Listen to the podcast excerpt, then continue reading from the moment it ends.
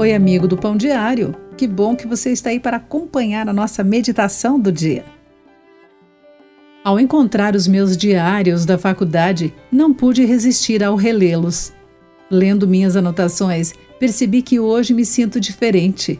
As lutas com a solidão e as dúvidas sobre minha fé eram esmagadoras, mas olhando para trás, vejo claramente como Deus me levou a um lugar melhor.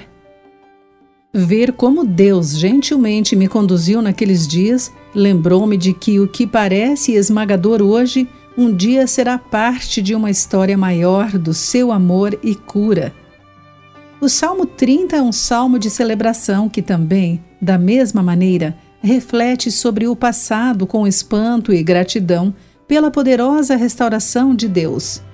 Da doença à cura, da ameaça da morte à vida do julgamento de Deus ao desfrutar do seu favor, do luto à alegria. É um salmo atribuído a Davi, a quem devemos alguns dos lamentos mais dolorosos nas Escrituras. Mas Davi também experimentou restauração tão incrível a ponto de confessar: ao anoitecer pode vir o choro, mas a alegria vem pela manhã. E essa passagem está logo no verso 5 do Salmo 30. Apesar de toda a dor que ele tinha suportado, Davi descobriu algo ainda maior: a poderosa mão de Deus para curar. Se você está sofrendo hoje e precisa de encorajamento, relembre-se das vezes em seu passado quando Deus o levou até um lugar de cura.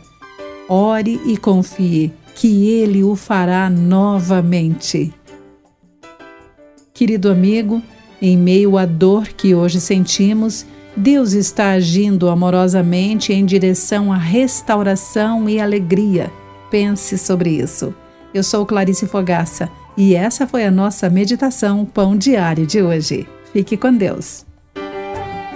Acesse o nosso site pãodiario.org para conhecer nossos recursos e solicitar o seu devocional Pão Diário. Nos escreva através do e-mail rádio@pãodiario.org.